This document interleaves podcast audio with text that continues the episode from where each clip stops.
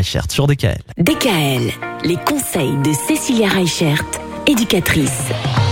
On parle du pouce. On expliquait hier que le pouce est beaucoup critiqué, mais que finalement pour les enfants c'est pas si mal que ça. Cela dit, cela dit, il y a quelques petits inconvénients quand même.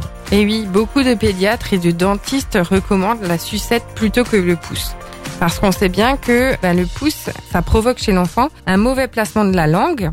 Et qui dit mauvais placement de la langue dit zozotement, dit aussi difficulté de langage, d'articulation. On parle aussi de problèmes de déglutition qui sont liés au pouce, parce que la tétine prenant moins de place dans la bouche, l'enfant va arriver plus facilement à déglutir, à avaler. Avec le pouce, c'est plus compliqué. Et on parle aussi du fait que le pouce peut aussi ben, déformer le palais et du coup ben, déformer aussi les dents de l'enfant. Donc c'est vrai que c'est compliqué, c'est quelque chose qui pose énormément de questions parce que du coup ben, ça a ses avantages et ses inconvénients. Mais effectivement, le pouce, à partir d'un certain âge, ben, pose souci et peut créer des soucis à l'enfant. Et on recommande vraiment d'essayer ben, d'apprendre à l'enfant à se détacher de ce pouce au plus tard vers ses 3 ans. Mais comment on fait? Parce qu'une tétine, euh, on peut l'enlever. Et le pouce?